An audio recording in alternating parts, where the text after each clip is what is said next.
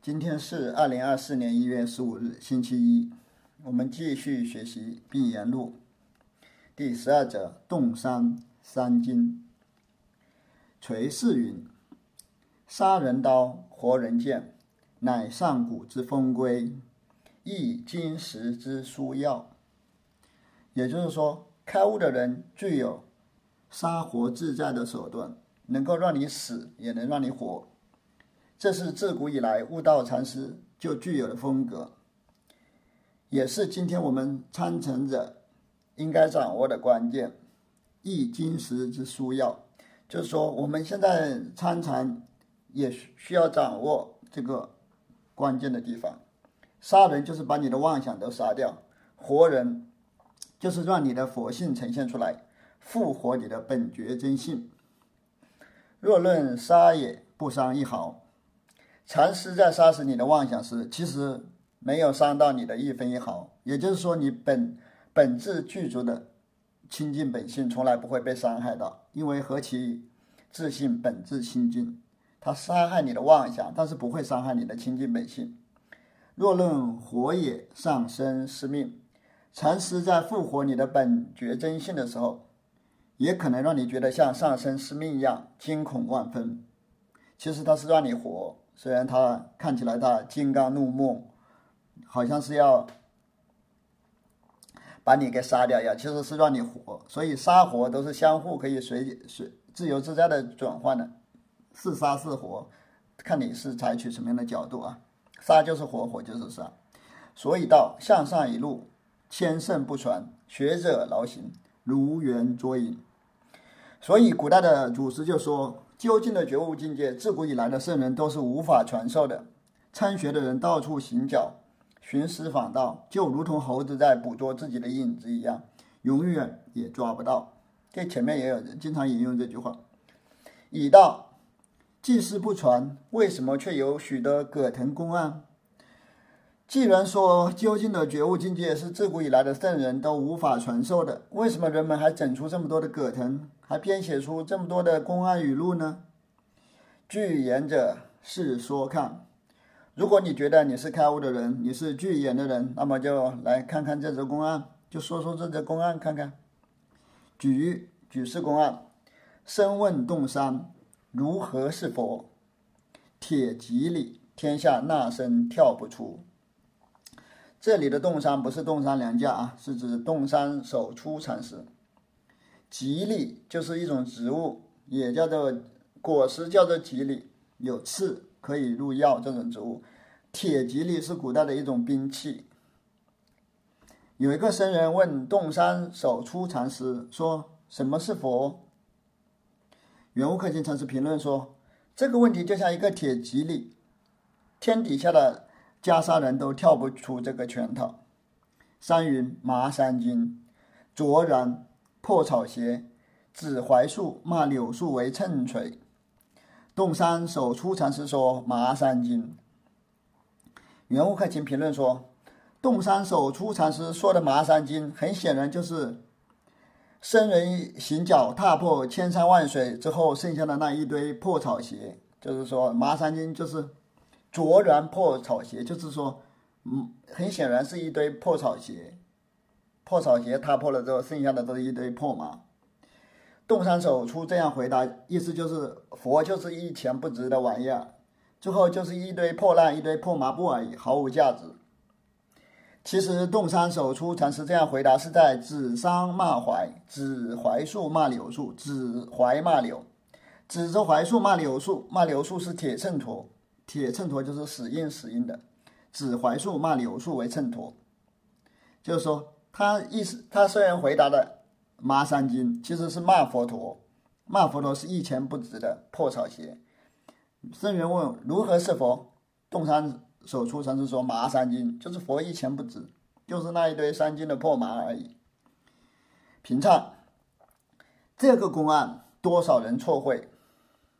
洞山麻三经的公案，很多人都理解错了，只是难咬诀，无耳下口处，何故？因为这只公案很难咬得动，大家都无从下口。为什么这么说呢？淡而无味。因为这则公案平平淡淡，没有任何味道。古人有多少答佛话？或云三十二相，或云藏林山下竹金边。这里的藏林是又被称为深怒林，就是《大唐西域记》里面提到了提到了这个名词，是摩羯陀摩羯陀国外那个王舍城外的那个一一个竹林，就是叫藏林。竹金边就是竹子的根，就像鞭子一样，所以称为竹金边。古人有多少答佛话？古代有很多人回答过什么是佛这个问话。有的人回答说佛就是三十二相，有的人回答说佛就是王舍城外竹林里的竹根。及至洞山却到麻山经，不妨截断古人舌头。到了洞山手出这里，他回答说佛就是麻山经。这样的回答，即使古代的禅师听到了，都会哑口无言。人多作画会道。洞山是时在库下称麻，有声问，所以如此答。作话会，也就是按照正常的对话来理解，也就是按照正常的对话来理解，脑补一堆情节。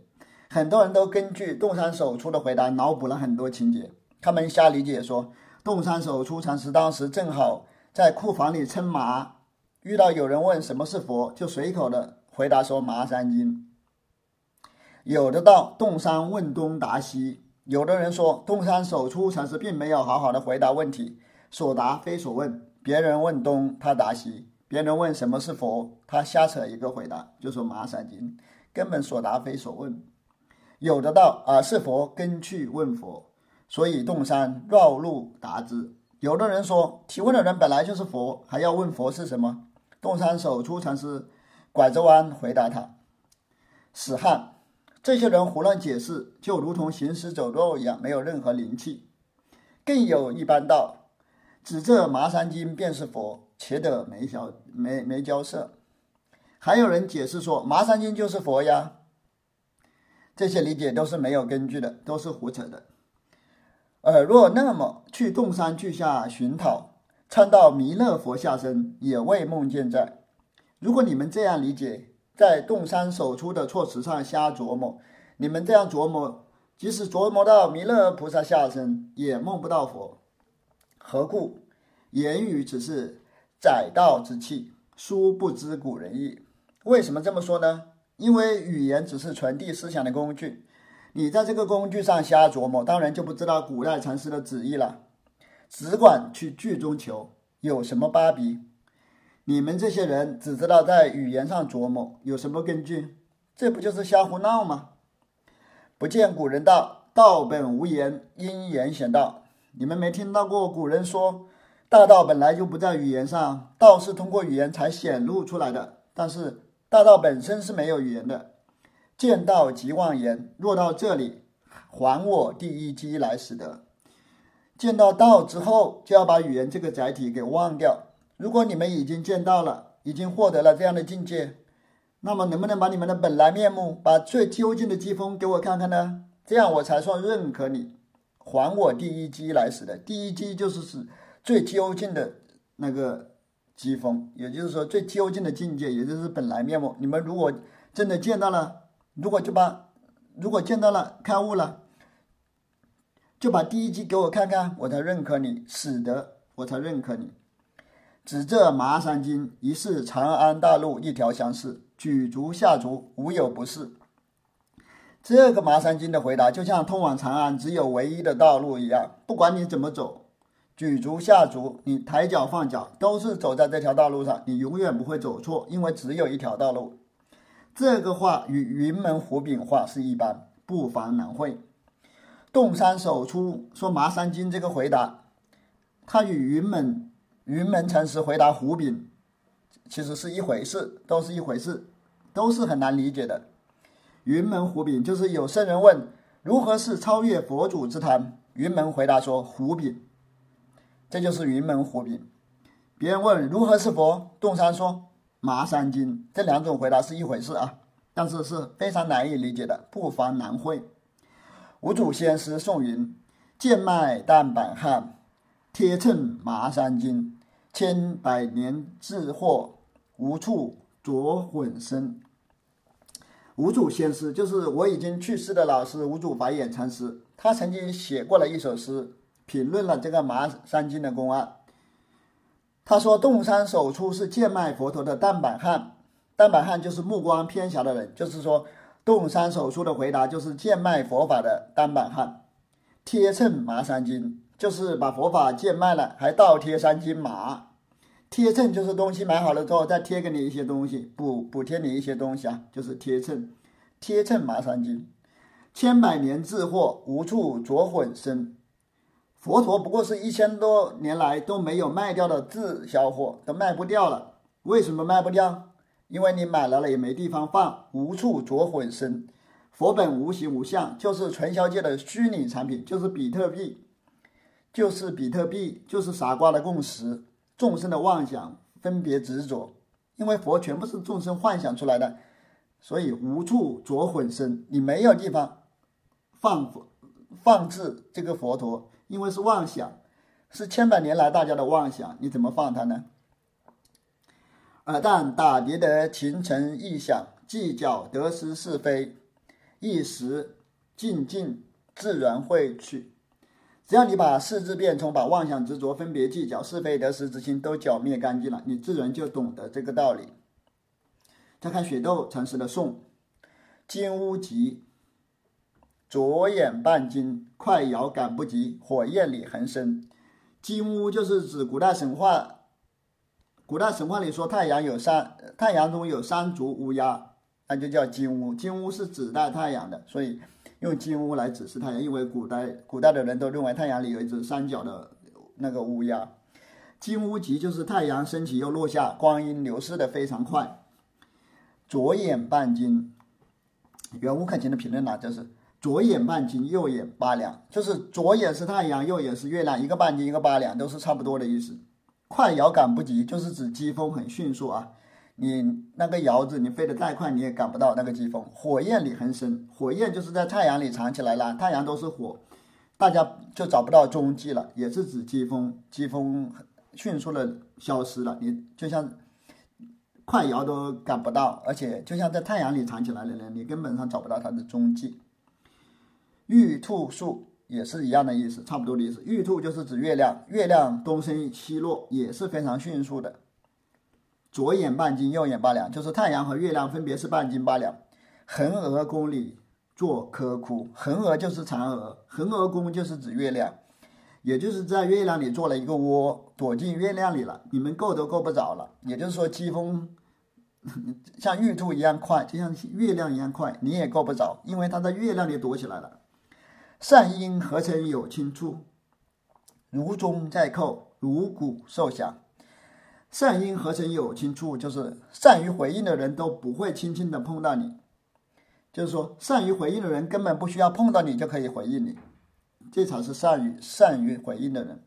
袁无克勤评论道：“这就像扣钟一样，就像山谷的回声一样，随扣随响，随喊随应。他回应你，但是都不会碰触碰到你，这才是善于回应。”展示投机见洞山，错认定盘心，自是舍离那么见。展示就是指洞山用麻山经的回答展开自己的境界，投机就是契合提问僧人的时机，就是契机，就是这个回答很契机，就是投机。洞山通过展示自己的境界来契合这个僧人的问话，这样我们就能清楚的看到洞山。展示投机见洞山。原乌克钦禅师的评论是：雪窦禅师，你在关键之处犯了错误了，就是错认定盘心，自是舍离那么见，错认了定盘心，这只是你的见解，我并不同意你的见解。跛别盲归入空谷，自领出去，同坑无异土，阿随达尔遥之死。跛别盲归入空谷，如果从语言上来分析，洞山麻山经的回答，就如同。断了腿的鳖，瞎了眼的乌龟，就是盲龟跛鳖，他进入了空荡荡的山谷，找不到出路，就迷路了。远乌克勤的评论说：“雪窦禅师，你自己不就是这只跛鳖瞎龟吗？你说的其实是你自己，你把你自己说的这个话收回去吧，你自领出去。”同坑无异土，就是同一个坑里的土都是一样的，没有不同的泥土。意思就是说，雪窦雪窦禅师就是跟跛脚鳖瞎眼龟是一样的。阿随达尔遥之死，意思就是雪窦禅师你的灵性就像飞鸟一样活泼泼的，本来就是像飞鸟一样活泼泼的，在天空自由自在的翱翔。是谁把你的灵性弄死了，让你说出这种？不着调的话，你说出这种不着调的话，就是好像别人把你的窑子、把你的灵性给打死了。花处处，景处处，两重拱案，一幢领过，依旧一般。花处处，景处处，这是古代禅师的回为回答话啊。下面会解释这这这句话。许多禅师在这里直接引用，后面平唱里会继续进行解释。圆悟克勤的评论是。雪窦禅师重新引用古代禅师的话，这就说是两重公案了。原来原话是一重公案，这里再次引用，那就两重公案。一状领过，就是两个犯两个人犯的罪是一样的，写在一张纸上就行了。就是说，雪窦禅师跟古代的禅师是一回事。引用这句话，同样的都是引用这句话，意思也是一样的，依旧一般。就是说。雪窦禅师引用“花处处”和“景处处”这句话，跟古代禅师的用法是一样的。南地竹溪，北地木，三重也有四重公案。头上安头，这个南地竹溪，北地木，也是雪窦禅师引用古代禅师的答话。后面平常里也会解释的啊。原悟克勤禅师的评论是：雪窦禅师不断的、反复的引用古人的话，这就是第三重、第四重公案了。这样反复引用古人的话，啰啰嗦嗦的，就如同头上安头。因师常进陆大夫，纳儿牵绊，三生也那么，雪窦也那么。我又想起了长庆慧能和陆艮这两个人的公案了。后面评唱里也会提到这两个人啊。圆悟克勤评论道：一个那里头牵着另外一个那里头，纳儿就是头上长了那里，那里就是一种头癣，就是头上生疮了。三生也那么，雪豆也那么，就是我也是那里头，雪豆也是那里头，这都是自我解嘲的话啊。就说我跟雪窦禅师都是一样的，头上长了那里。解道何笑不何哭？啊呵呵，苍天，夜半更添冤苦。长庆慧人他懂，所以他懂得这个道理，所以他说陆艮大夫应该笑，不应该哭。圆悟克勤禅师评论说：“哎呀呀，苍天呀！半夜里想起来都觉得冤枉。”圆悟克勤他说：“啊呵呵，啊呵呵，也可以是笑的声音，也可以是哭的声音呢。也可以说他一边笑，也可以说他一边哭，一边哭一边说，也可以他说他一边笑一边哭。他说：‘苍天呐，我三更半夜想起来都觉得冤枉。’好像是理解成哭更更好一点啊。咦，堕是什么变打？”最后，雪窦禅师来了一个咦，圆悟克勤禅师说：“呸，这是什么？”于是便打。平唱，雪窦见得透，所以劈头便道：“金乌吉，玉兔树。”雪窦禅师看得很透彻，所以在第一句颂文里就说：“月岁日月轮转，岁月如梭，与洞山达麻山经更无二般。”雪窦禅师这句颂文跟洞山首出禅师的麻山经是一模一样的，没有任何不同。日出日没，日日如是。太阳升起，然后落下，每天都是这样重复轮转。人多情解，只管道金乌是左眼，玉兔是右眼。很多人都用意识心去理解，他们瞎理解说金乌是指左眼，玉兔是指右眼。才问者便称眼云：“在这里有什么交涉？”别人要是问他问题，他们就瞪着大眼睛，一本正经地说：“在这里。”装的好像是个大禅师一样，这有什么根据？这都是胡扯，有什么交涉？若那么会，达摩一宗扫地而尽。如果你们要这样理解的话，我们禅宗就要被你们搞灭亡了。达摩禅师留存下来的传销事业就要被你们搞搞完了，搞灭亡了，毁在你们手上了。所以到垂钩四海，只钓玲珑。所以古人说，在大海里垂钓，只是为了钓一条巨龙，意思就是说。祖师说一句半句讥讽，只是为了接引法门龙象。一般的人根本上他不屑于钓啊，他要钓的是法门龙象，格外玄机，为寻知己。城中祖师之所以用不同寻常的玄妙机锋来接引人，是为了找一个知音。他并不是随随便便什么人他都想接引的，他要接引的都是法门龙象，要垂钩四海，直钓玲珑，格外玄机，为寻知己。雪窦是出阴界的人，起作这么见解。阴界，阴就是五意，五阴也就是五蕴，这个阴界就是指五蕴之身。就是说，雪窦禅师是一个超越了五蕴的人，就是一个解脱者。他怎么会像你们上面那些肤浅的理解呢？也就是说，雪窦禅师已经悟道了，他的理解肯定不是像你们那样瞎理解出来的。他们他的理解很深刻。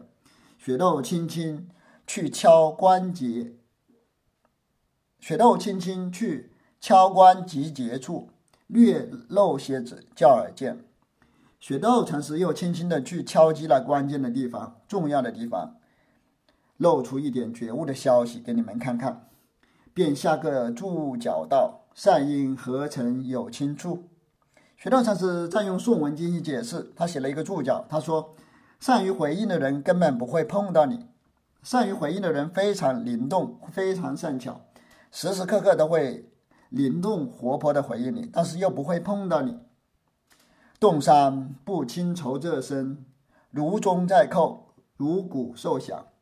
洞山手出禅师不会随随便便的回答这个僧人，他就像钟一样，就像山谷一样，他会灵活善巧的进行回应，大小随应，不敢轻触。你大扣他就大应，你小扣他就小应，他不敢轻易的触碰到你。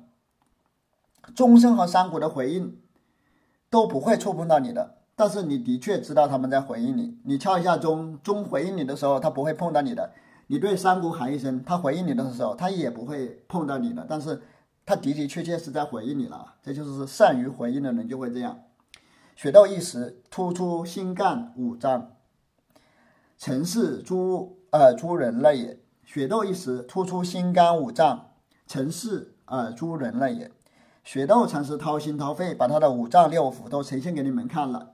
雪窦有静然善应颂云，雪道曾经写了一首题为《静然善应》的寄颂，里面是这样写的：镜镜面镜镜面相成，不再多端。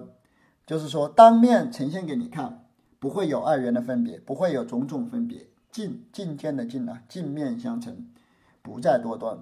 龙蛇易变，纳指难瞒。人们是很容易区分龙和蛇的。龙和蛇的区别，大家一看就知道这是龙，这是蛇。纳指难瞒，但是人们很难欺骗我们袈裟人。我们袈裟人是很精明的，你们休想欺骗我们出家人。因为出家人他自己经常骗人，所以骗别人骗不到他。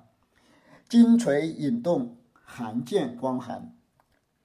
金锤的影子动了一下，意思就是说那个锤子就马上就要砸下来了。它的影影子先晃了一下。宝剑光寒，宝剑从剑鞘里抽出来，寒光凛凛，意思就是说宝剑马上就要砍到你了。直下来也，急着眼看，金锤马上就要砸到你了，宝剑马上就要砍到你了，他们马上就要取到你的性命了，你们赶快睁大眼睛看看吧。洞山出参于门，门问。近离甚处，山云扎渡，洞山手出去参访云门文彦禅师。云门文彦禅师问：“你是从哪里来的？”洞山首出禅师说：“湖南扎渡。”梅云：“下在什么处？”山云：“湖南抱池。”云门文彦禅师问：“你在哪里度过的夏安居？”洞山首出禅师说：“湖南抱池市。”门云：“几时离彼中？”山云八月二十五，云门文彦禅师问：“你什么时候离开那里的？什么时候离开湖南抱池寺的？”洞山守出回答说：“八月二十五。”门云放耳三顿半，参禅去。云门文彦禅师说：“我本来要打你的，不过这次饶你三三三棒了，这次就不打了，你去禅堂打坐去吧。”师晚间入室清净问云：“某甲过在什么处？”晚上，洞山守出禅师打坐回来了，再去找云门文彦禅师。他问：“你今天白天说原本要打我，难道我有什么过失吗？我的过失在什么地方？”门云饭袋子，江西湖南便那么去？云门文彦禅师就骂东山守出禅师，他说：“你真是一个饭桶！我随便说说饶你三十万，就是一句玩笑而已。别人说你该打，你就真的觉得自己错了，真的该打吗？你在江西、湖南行脚那么多年，你咋还是这样脚跟不稳？听风就是风，听雨就是雨，别人别人一说什么，你都跟着别人的话头跑了，你就一直纠结到现在。从打坐的时候都不好好打坐，到晚上还要纠结这个问题，问问你哪里错了。这是禅宗的经常用到的梗呢，这好像是一个梗，就是死诈。因为别人说要打你，或者说你错了，你都在那里纠结，说我到底错在哪里了？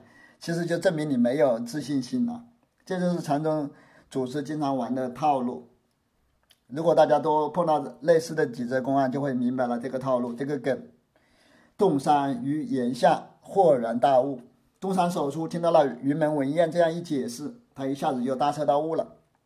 遂云：“某甲他日向无人处烟处着个庵子。”他说：“我以后要到荒无人烟的地方，到乡下穷乡僻壤的地方盖一座庙，不蓄一粒米，不种一斤菜。也就是说，我好好手持比丘具足戒啊，我不储存食物，也不啃头掘地。”储存食物和种菜都是犯戒的行为啊，都是不得垦土掘地，也不得储存食物。他的意思就是说，他会好好的做一个比丘，好好的守比丘戒，常接待往来十方大善知识。我这样接引十方各地的善知识，接引那些善男信女，因为我已经开悟了。进雨衣，抽雀钉，拔雀气，帮助他们。抽出妄想的钉，拔掉烦恼的刺，拈却逆子帽子，脱却狐臭不衫。我要摘掉他们油腻的帽子，脱掉他们充满狐臭的衣服，这都是在家人的衣服啊。意思应该是让他们剃度出家，穿上和尚的袈裟，摘下他们世俗的衣服，就是度剃度他们了，多剃度几个，各令洒洒落落的做个无事人去。我让他们傻傻落落的当个毫无牵挂的悟道者，让他们出家了，大家接受供养了，啥事都没有。洞山手出的意思就是说，我已经开悟了，我将来要接引众生了。门云：身如椰子大，开得许大口。洞山便辞去。云门文彦禅师很赞赏他这样的这样的言论啊，就夸奖他。没想到你个子这么小，你的口气倒不小。意思就是说，你这个小伙子不错，是个搞传销的好材料。洞山守初禅师觉得自己也大彻大悟了，于是就离开了云门文彦禅师，到外面去募捐了，去筹款建庙了。他要他要弘法立身了。他当时悟处，直下隐托，启同小见。洞山守出在云门文彦坐下的这次开悟，是直截了当的大彻大悟，不是一般的小小开悟啊，是一下子就究竟开悟了，同底脱落了。后来出世应机，麻山金雨，诸方只做达佛化会。后来洞山守出禅师当了住持，到处接引众生，弘法利生，应机说法，用麻山经这样的回答接引人。大家都认为他这个麻山经是在回答什么是佛这个问题的，所以就把它记录下来了。如何是佛？藏林山下竹金边，丙丁童子来求火。什么是佛呢？很多人都做出了回答，有的人说就像是社会层竹林里面的竹根，有的人说佛就是你问什么是佛，就是丙丁童子来求火，就是火神去求火，就是头上安头，就是自己不知道心心灵山只在汝心头，心外求法了，多此一举了，只管于佛上做道理。这些回答都是在佛这个概念上，在这个名相上那个苦苦琢磨、苦苦思索。都是搞四肢变充。学道云：若那么做，展示与投机会，正是跛鳖盲龟入空谷。学道禅师在颂文里说了：如果这样理解，就如同跛脚的鳖、盲眼的龟进入空荡荡的山谷，一定会迷路的。展示投机见洞山，跛鳖盲龟入空谷，这就是前面学道禅师的颂文啊。就是说这样理解是不对的。何年日月寻得出路去？如果这样去理解的话，何年何月才能解脱呢？才能有个出路呢？花处处，景处处，只是深问自门和尚，洞山到麻山经意旨如何？下面介绍花处处，景处处的来历的出处。有僧人问自门和尚：“洞山首出禅师的《麻山经》到底是什么意思呢？这里的智门和尚指的是智门光坐禅师啊，这是雪窦禅师的师傅。如果是这里的指的是智门光坐的话，那时间线就对不上啊，因为后面又举又要举是洞山守出禅师，洞山守出禅师是在智门光坐之前很久的禅师啊，说明这些时间线就是产生了矛盾，说明这些都是古人后后面的人编编编错了，把时间线对不上了，时间发生了冲突。所以李莫大拙在一页本里就把这个字门改成了开福德贤，就换了一个人把才能把时间线对上。我们这里就按照字门来讲吧，因为原本里面确实就是字门。字门云：花处处，景处处，会吗？生云：不会。字门和尚回答说：花处处，景处处，你懂不懂？这个僧人回答说：不懂。字门云：南地竹溪，北地木。这门禅师又说：“南地的竹子，北地的木。”这里页本里也改了，改成了智门石宽了，把这个智门改成了明教禅师，也就是智门石宽，这样时间线才能对得上。生回举是洞山，山云：“我不为汝说，我为大众说。”这位僧人又把这些话转述给洞山守出禅师听。洞山守出说：“我不会对你单独的说，我要登台说法的时候跟大家一起解释。”遂上堂云：“无言无展示，语不投机。成言者上，字句句者迷。”洞山守出禅师在登台说法的时候说：“言说是无法展现事理的，语句是无法契合机缘的。如果你们在语言上琢磨，在文句上停留，就会丧生司命，就会迷失道路。”雪窦破人情见，故意引作一串送出。雪窦禅师为了打破世人的情见，就特地把这些公案贯通起来，写出一首偈送给大家看。后人却转生情见，道麻氏孝服，竹氏孝葬，所以到南地竹溪，北地木。但是后来人反而在这些诗文概念上产生了许多世俗的情见，产生了许多理解、瞎理解、胡理解、乱理解。他们说《麻三经》这个麻是指孝服。竹子是指指那个孝杖，是指那种哭丧棒，所以说南地竹，北地木都是在送葬的时候的用的东西。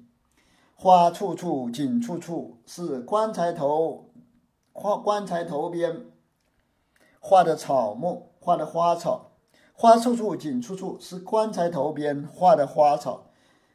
后这也是后人瞎理解的，说花处处，景处处，就是棺材旁边画的那些花圈。这些都是出兵送葬时的场景，还失修吗？你们这样理解还要不要脸？就是你们都是理解错了。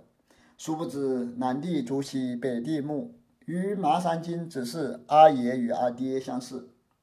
你们根本不知道，其实南帝竹，北帝木这些都跟麻三经是一回事，就像爸爸和父亲一样，都是一回事啊，都是不同人的称呼而已。其实他说的都是一个东西。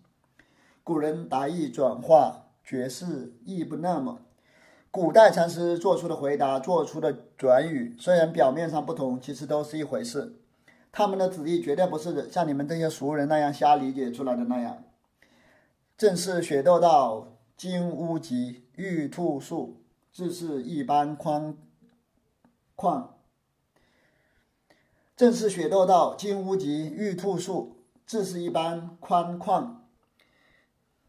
也就是说，南地竹溪，北地木，就跟雪窦禅师金乌及玉兔树一样，都是大道通长安，畅通无阻，宽阔自在的。只是金偷难辨，鱼鲁参差。这个偷是指黄铜啊，金偷难辨，就是说黄金和黄铜是很难分辨的，一般人都分辨不清楚。鱼和鲁这两个字，一般的人也分不清楚啊。雪窦老婆心切，要破而移情。更引个死话，雪窦禅师是非常慈悲的，他像一个老奶奶那样慈悲。为了打破你们的疑惑之心，他就再引用了一则古人的公案。这个死话就是已经死去的人的话，也就是古代古代的公案。因是长庆陆大夫解道何笑不何哭，这也是古代的一个公案啊。就是长庆和陆大夫的公案。雪道禅师说：“我想起了长庆慧能禅师和陆耿大夫。